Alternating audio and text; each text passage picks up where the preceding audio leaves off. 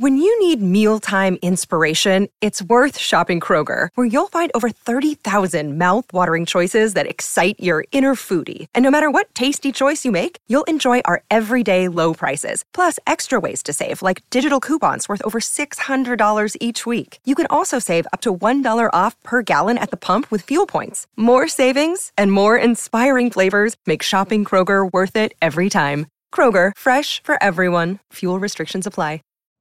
You know how to book flights and hotels. All you're missing is a tool to plan the travel experiences you'll have once you arrive.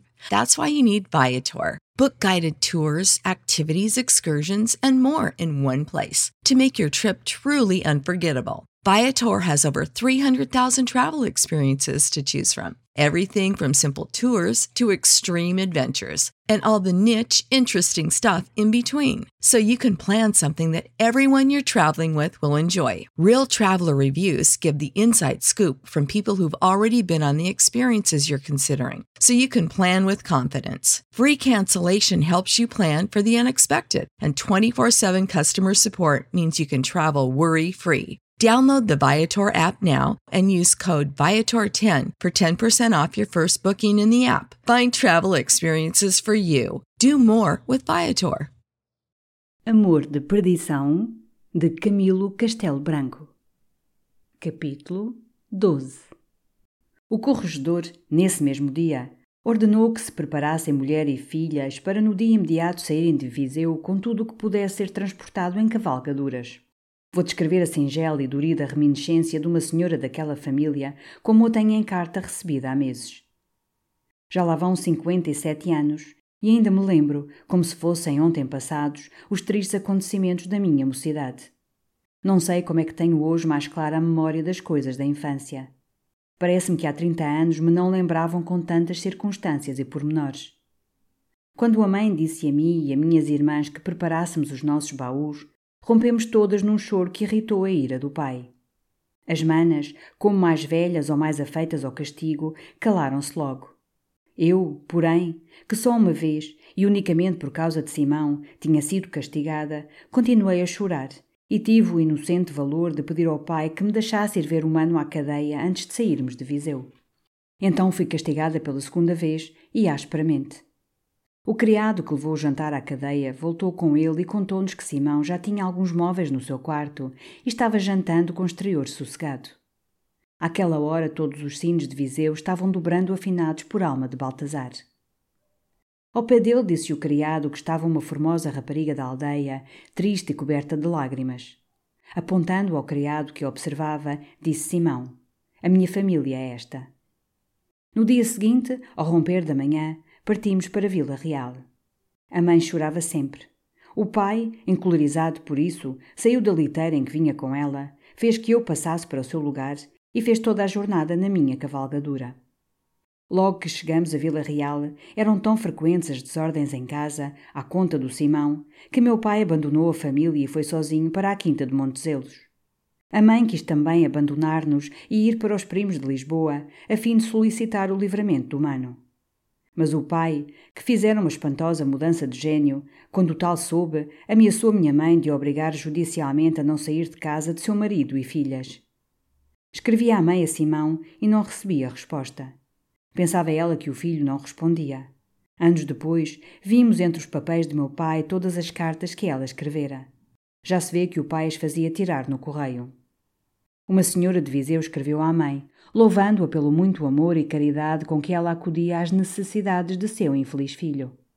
Esta carta foi-lhe entregue por um almocreve. Quando não, teria o destino das outras. Espantou-se minha mãe do conceito em que a tinha a sua amiga e confessou-lhe que não o tinha socorrido porque o filho rejeitara o pouco que ela quisera fazer em seu bem. A isto respondeu a senhora de Viseu que uma rapariga, filha de um ferrador, estava nas vizinhanças da cadeia e cuidava do preso com abundância e limpeza, e a todos dizia que ele estava por ordem à custa da senhora Dona Rita Preciosa. Acrescentava a amiga de minha mãe que algumas vezes mandara chamar a bela moça e lhe quisera dar alguns cozinhados mais esquisitos para Simão, os quais ela rejeitava, dizendo que o senhor Simão não aceitava nada. De tempos a tempos recebíamos estas novas, sempre tristes, porque, na ausência de meu pai, conspiraram, como era de esperar, quase todas as pessoas distintas de Viseu contra o meu desgraçado irmão. A mãe escrevia aos seus parentes da capital implorando graça régia para o filho. Mas aquelas cartas não saíam do correio, iam dar todas à mão do meu pai. E que fazia este, entretanto, na quinta, sem família, sem glória, nem recompensa alguma a tantas faltas? Rodeado de jornaleiros, cultivava aquele grande montado, onde, ainda hoje, por entre os tojos e urzes que voltaram com o abandono, se podem ver relíquias de cepas plantadas por ele. A mãe escrevia-lhe lastimando o filho. Meu pai apenas respondia que a justiça não era uma brincadeira e que na antiguidade os próprios pais condenavam os filhos criminosos. Teve a minha mãe a foiteza de se lhe apresentar um dia, pedindo licença para ir a Viseu. Meu inexorável pai negou-lhe e invectivou-a furiosamente. Passados sete meses, soubemos que Simão tinha sido condenado a morrer na forca, levantada no local onde fizera a morte. Fecharam-se as janelas por oito dias. Vestimos de luto e minha mãe caiu doente. Quando isto se soube em Vila Real, todas as pessoas ilustres da terra foram Montezelos, a fim de obrigar em brandamento o pai a empregar o seu valimento na salvação do filho condenado. De Lisboa vieram alguns parentes protestar contra a infâmia, que tamanha ignomínia faria recair sobre a família. Meu pai a todos respondia com estas palavras: A forca não foi inventada somente para os que não sabem o nome de seu avô. A ignomínia das famílias são as más ações. A justiça não é infama senão aquele que castiga. Tínhamos nós um tio-avô, muito velho e venerando, chamado António da Veiga. Foi este quem fez o milagre, e foi assim. Apresentou-se a meu pai e disse-lhe: Guardou-me Deus a vida até aos 83 anos. Poderei viver mais dois ou três? Isto nem já é vida, mas foi-o e honrada e sem mancha até agora. E já agora há de assim acabar. Meus olhos não hão de ver a desonra de sua família. Domingos Botelho, ou tu me prometes aqui de salvar teu filho da forca, ou eu na tua presença me mato. E, dizendo isto, apontava ao pescoço uma navalha de barba. Meu pai teve-lhe mão no braço e disse-lhe que Simão não seria enforcado. No dia seguinte, foi meu pai para o Porto, onde tinha muitos amigos na relação, e de lá para Lisboa. Em princípio de março de 1805, soube minha mãe, com grande prazer, que Simão fora removido para as cadeias da relação do Porto, vencendo os grandes obstáculos que opuseram a essa mudança aos queixosos, que eram Tadeu de Albuquerque e as irmãs do morto. Depois, Suspendemos aqui o extrato da carta para não anteciparmos a narrativa dos sucessos que importa, em respeito à arte, atar no fio cortado. Simão Botelho vira imperturbável chegar o dia do julgamento. Sentou-se no banco dos homicidas sem patrono nem testemunhas de defesa. Às perguntas respondeu com o mesmo ânimo frio daquelas respostas ao interrogatório do juiz. Obrigado a explicar a causa do crime, deu-a com toda a lealdade, sem articular o nome de Teresa Clementina de Albuquerque.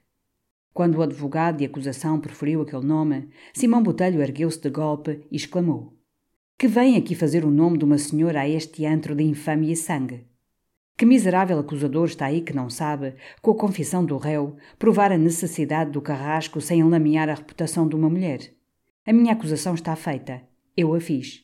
Agora a lei que fale e calce o vilão que não sabe acusar sem infamar. O juiz impôs-lhe silêncio.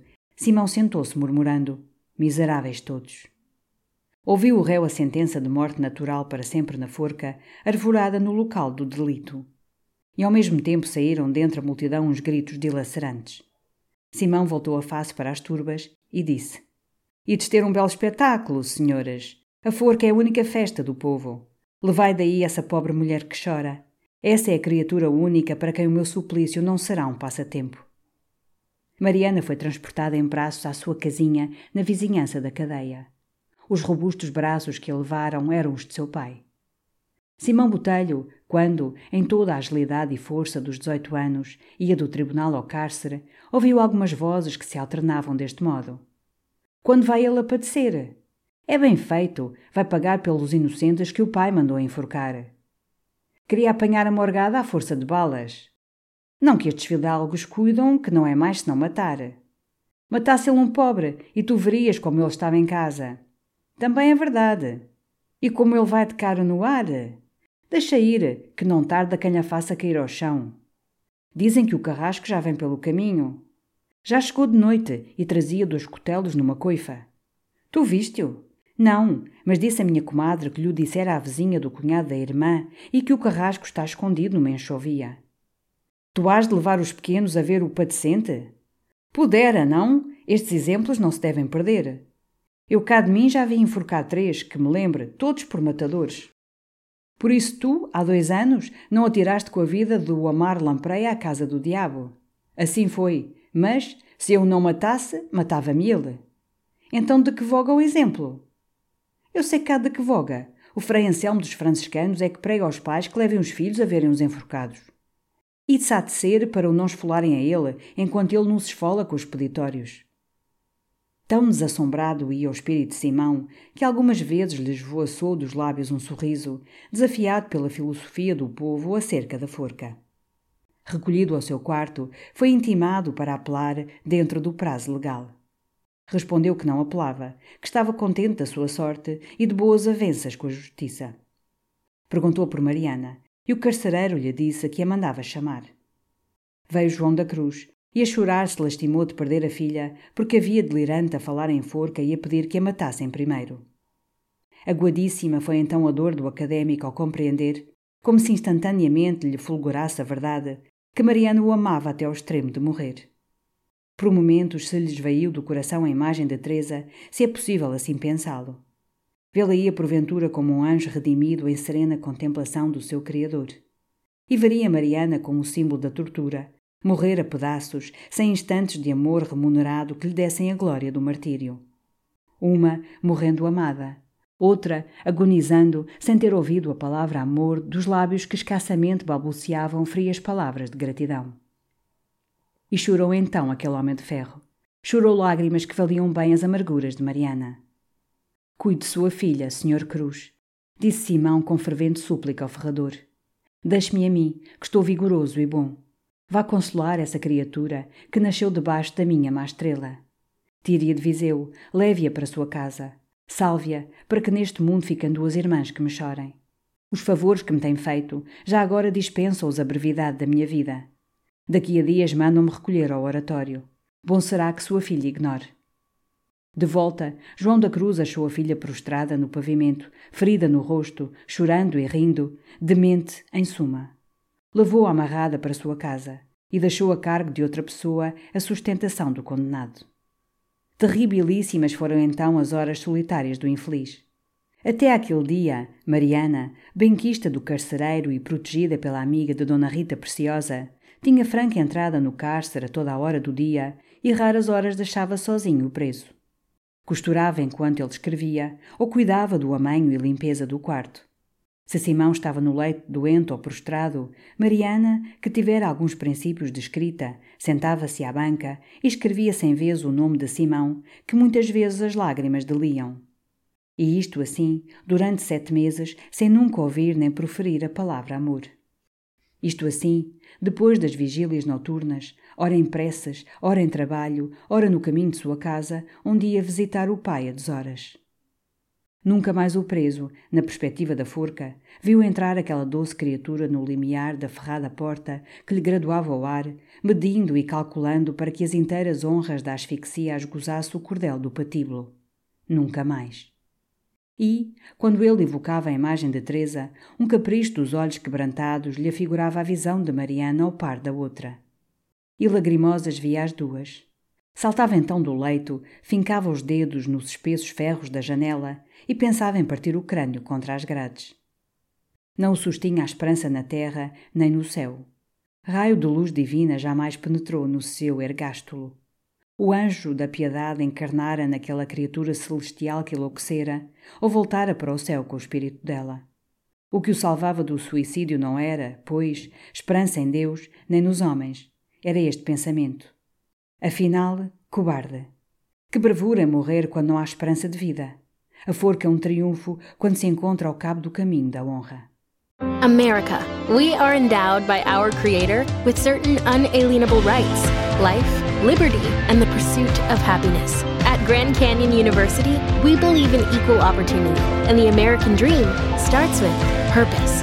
By honoring your career calling, you impact your family, your friends, and your community. The pursuit to serve others is yours. Find your purpose at Grand Canyon University. Private, Christian, affordable. Visit gcu.edu.